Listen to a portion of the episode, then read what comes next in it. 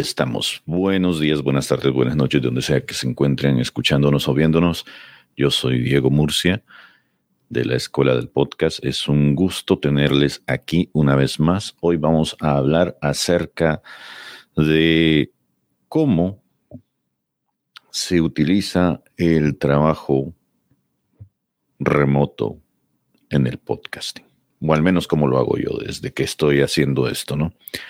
Algunas de las herramientas que yo he utilizado y que siempre estoy promoviendo con la gente con la que trabajo, que utilicen, van a ser presentadas hoy, porque hay que tener cierto método, hay cosas que no se consideran hasta que no son un problema. A lo largo de estos años de, trabajo que yo he llevado, por ejemplo, he tenido que crear una especie de método para que todo aquel que trabaje conmigo sea capaz de, de alguna forma, estar en sintonía con los métodos y las herramientas de trabajo que se necesitan, que son necesarias para poder desarrollar el producto final, que es lo que todos queremos, ¿no? Uno de estos em, productos, perdón, una de estas herramientas, más bien dicho, que es la que yo he utilizado a lo largo de todos los años, es Microsoft eh, Word. Pero en algún momento esta se volvió muy obsoleta y decidí empezar a utilizar el producto de Google Drive. La razón por la que yo empecé a utilizar esta herramienta es muy sencilla.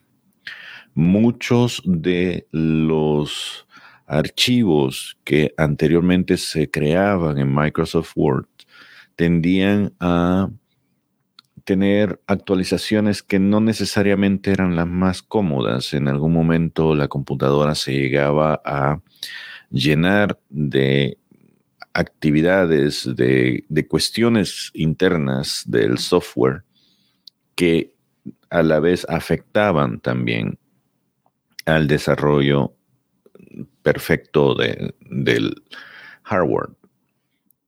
Y a veces simplemente la computadora dejaba de trabajar, algún documento que yo estaba pues desarrollando en ese momento se perdía. Los últimos cambios no se guardaban, entonces e, eso empezó a frustrarme. Y ahí hice una transición drástica de empezar a guardar todo en la nube.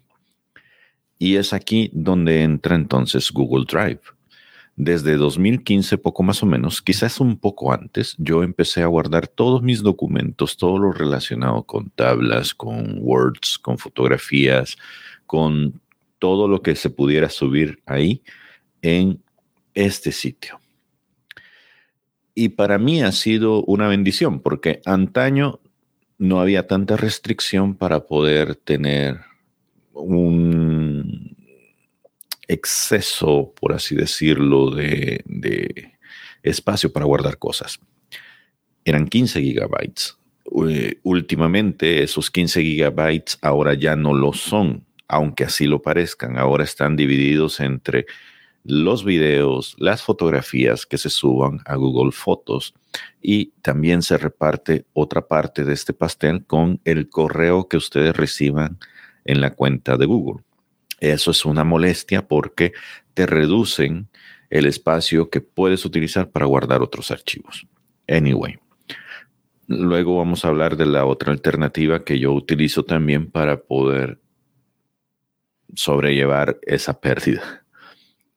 En fin, desde 2016, entonces, 2015, perdón, yo vengo trabajando y guardando en cada una de mis carpetas, de mis folders, los archivos que yo he compartido con las personas con las que he trabajado. Ustedes podrán ver, por ejemplo, que acá he guardado transcripciones, he guardado tablas, he guardado algunos formularios que creé para trabajar con algunas de las empresas con las que empecé trabajando en traducciones. Sobre todo en esa ocasión me sirvió bastante el experimento para poder crear formularios que me servían a mí de alguna forma para poder no solo organizar mi tiempo, sino extremar estas cuestiones que se volvían repetitivas. ¿A qué voy? por ejemplo, ellos me mandaban un formulario que luego yo ordenaba en uno de los eh, archivos que tengo acá como em, tablas de, em, de Excel, podríamos decirlo, aunque en realidad es otro tipo de formato. Es uno muy específico para, para Google Drive. Entonces yo aquí requería que me dijeran todo lo relacionado con la traducción que ellos necesitaban. Y a partir de ello, pues se creaba este, esta tabla naciendo de un formulario que ellos tenían que llenar con las preguntas básicas que yo solicitaba, por lo general, que me daban respuesta a ciertas cosas que yo iba a hacer durante la transcripción, durante la edición, durante la producción del trabajo final, que era una traducción. Entonces les pedía cosas muy sencillas como de cuánto tiempo em, se iba a invertir en el trabajo o cuántas páginas necesitaban que se tradujeran. Este tipo de cosas te sirven para ir ordenando todos tus archivos porque en algún momento verás que la gente gusta trabajar de diferentes formatos y a veces si te piden que hagas B y tú les das C, existen ciertos problemas de, formato, de desarrollo, e incluso si hay gente que está recibiendo fondos, hay cosas que por mucho que las quieras hacer de otra forma, que podrían ser más eficientes, si la gente que conforma la mesa de directivos de ese lugar no va a aceptar las modificaciones que se hagan a menos que anteriormente se hayan aprobado. Entonces es necesario tener un extracto exacto de qué es lo que desean que entregues. Y como ven, aquí tengo yo los ejemplos de los ficheros y los textos que yo eh, pues solía transcribir. También tengo algunas lecturas. Obviamente todo esto, como no me pertenece, no se los voy a mostrar porque es algo privado de la compañía. Y así he ido yo desarrollando. Eh, les voy a mostrar, por ejemplo, uno de los últimos años. No, este no. 22, veamos si tengo algo. Sí, aquí está. En el año 2022 yo trabajé para un par de eh, empresas, hice algunas cosas. Entre ellas está Territorio Luminaria, que es uno de los podcasts que estoy produciendo últimamente y ahí se ven algunos documentos que compartimos. Nuevamente no les voy a mostrar el contenido de lo que hay ahí porque eso no me corresponde. Pero lo que quiero eh, acercarles es que cualquier cosa que nosotros hagamos va a tener las siguientes características. Esto, vamos a crear un folder en donde las personas involucradas dentro del equipo puedan tener acceso a ello. Y esto es algo que a mí me gusta, por ejemplo, de Google Drive, porque ustedes pueden dar y compartir un link a través de esta opción que les estoy desplegando acá, que, es, que dice acá share, que significa compartir, o a través de esta opción que significa obtener un vínculo, get link.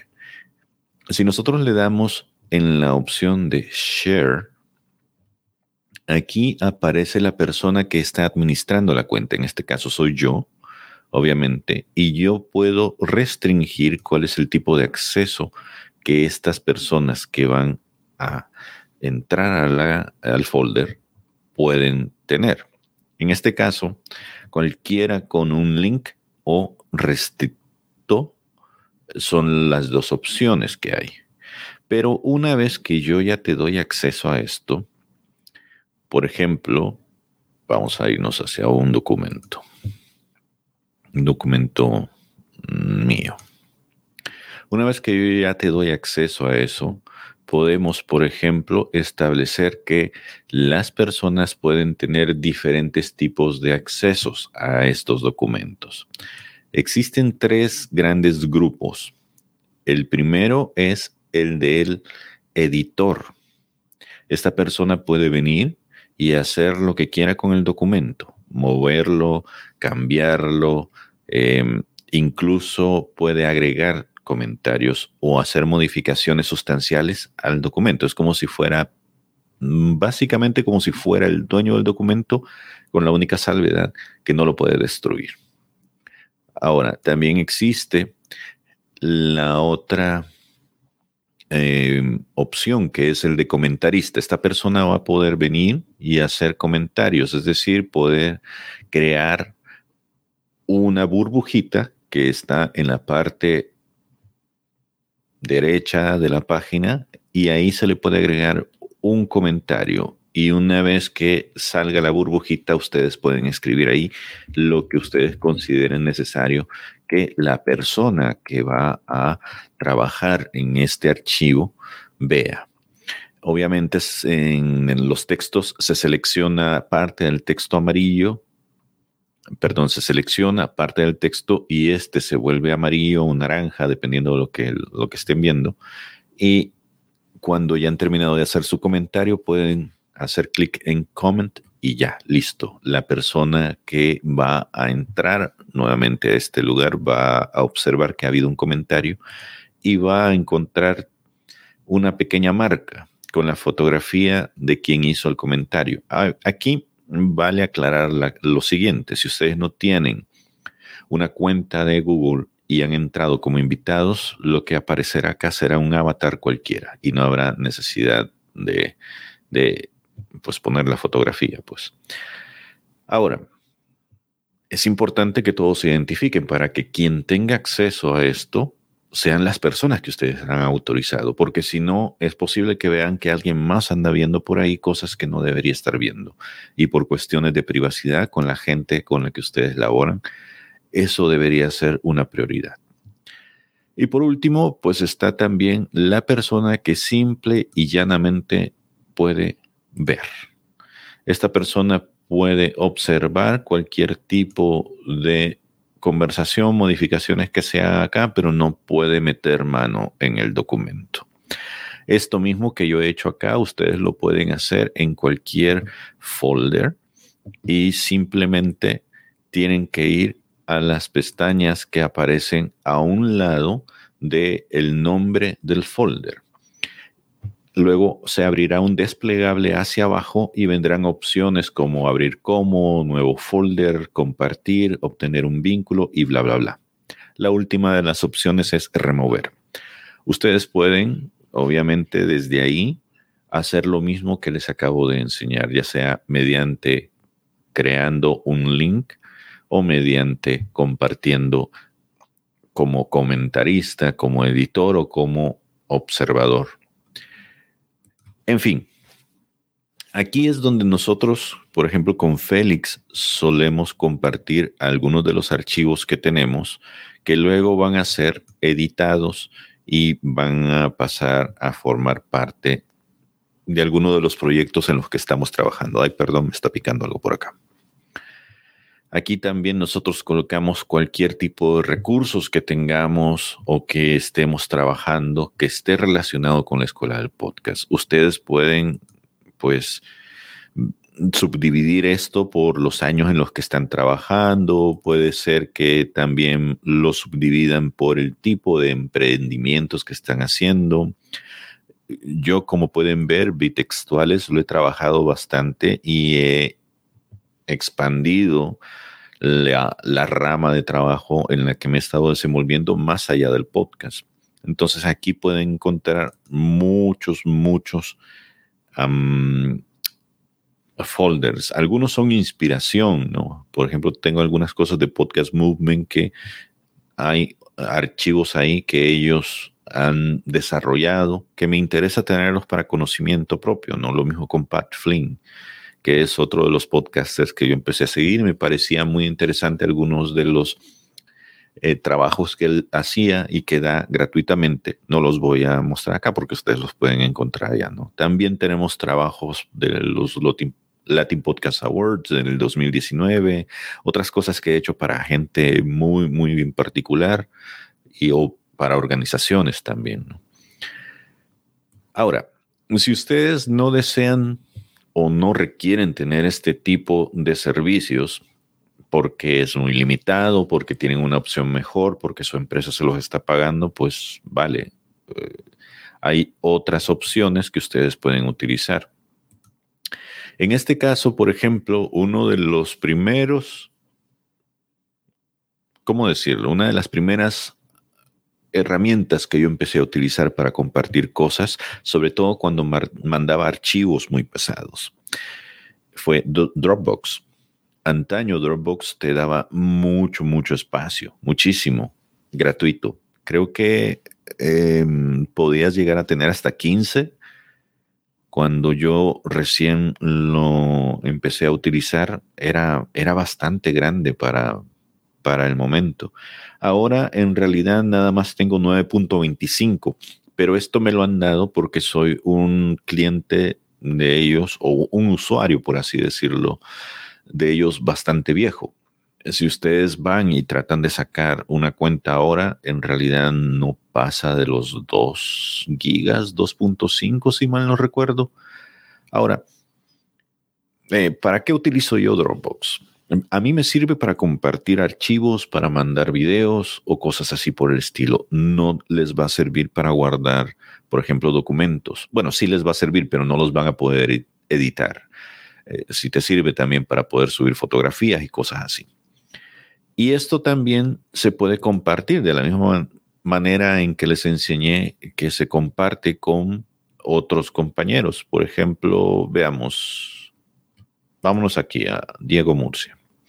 Aquí tengo una grabación, esta grabación la puedo seleccionar y luego puedo darle acceso a las personas que yo desee a través de el símbolo que aparece acá en la parte superior derecha, que tiene una forma de cadena. Esto me genera un link que luego yo puedo compartir con cualquier persona. Y de nuevo, las gentes que deseen acceder a estos archivos no tienen que hacer nada en especial, ni siquiera se tienen que registrar a Dropbox para poder descargar estos archivos. Lo mismo puede pasar con la opción de share en donde podemos mandar un link a un correo electrónico. Y desde acá se puede también poner quién puede ver o quién puede nada más descargar este archivo o si lo puede modificar. Yo, como les digo, esto lo utilizo nada más para poder pasar documentos que son demasiado pesados. Ahora, existen otros servicios más baratos o que incluso eh, te dan opciones mucho más grandes que esto. Cuando la capacidad de, Dropbox no me ha sido suficiente y tengo que mandar un solo archivo, pero este pesa más de 2, 2.5 gigas, he utilizado WeTransfer, pero eh, en realidad casi no lo utilizo. Eso es uno de los servicios que ustedes nada más ponen un correo y luego dan un correo a donde lo quieren mandar y San se acabó. En los últimos años, también vamos a ver si puedo abrir acá mi WhatsApp, porque WhatsApp se ha convertido en una de las herramientas en donde ustedes pueden llegar a compartir lo que quieren y lo que deseen, gracias a que este servicio funciona también como un disco duro. Obviamente aquí hay conversaciones con todo tipo de personas que ustedes pueden eh, pues utilizar para estar haciendo eh, el text y esto y bla, bla, bla. No, aquí hay alguien me está hablando. Bueno, ahorita vamos a ver. Pero, por ejemplo, ustedes también pueden tener su propio número de teléfono y lo pueden utilizar para mandarse cosas que después van a utilizar en algún momento con otras personas o utilizarlo con ustedes mismos como recordatorio, ¿no? Yo, por ejemplo, aquí tengo varios archivos. Obviamente esto no se los voy a, mostrar del todo porque son cosas personales que no les interesan.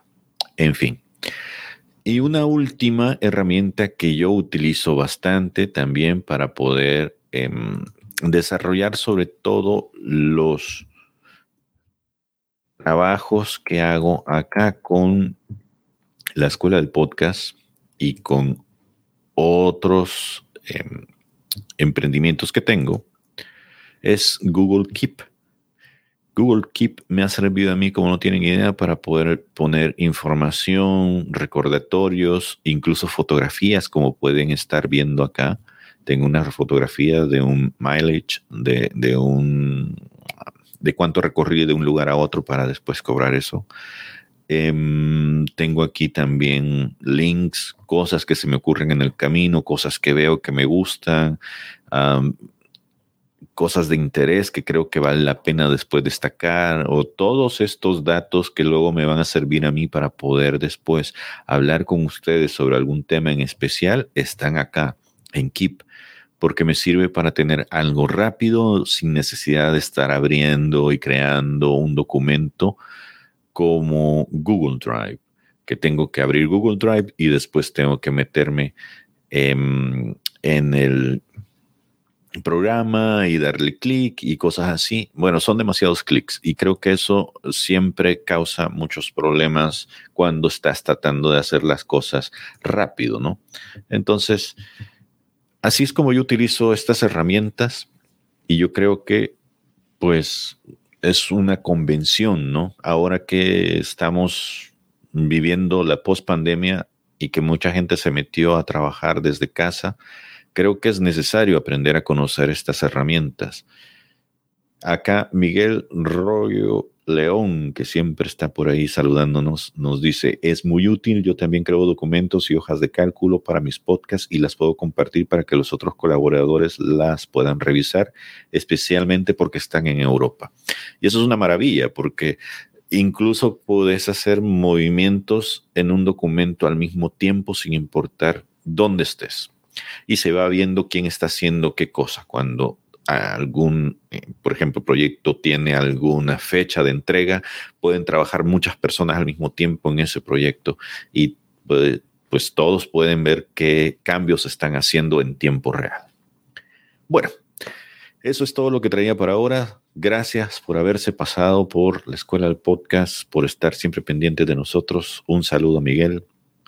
Nos vemos por ahí en las redes sociales, en los grupos donde andamos. De acuerdo. Y nada más decirles que, como siempre, estamos trabajando para ustedes, tratando de traer cosas interesantes para que ustedes puedan traer más gente y puedan pues darle sentido a la escuela del podcast. Sigan haciendo podcasting. También, pues nada, les deseamos un feliz fin de semana. Visiten la página escuela del podcast.com. Si quieren alguna recomendación, nos la pueden mandar también. Estamos abiertos para hablar sobre cualquier cosa. Si hay algo en lo que les podamos ayudar, también ahí estamos. Gracias. Hasta luego.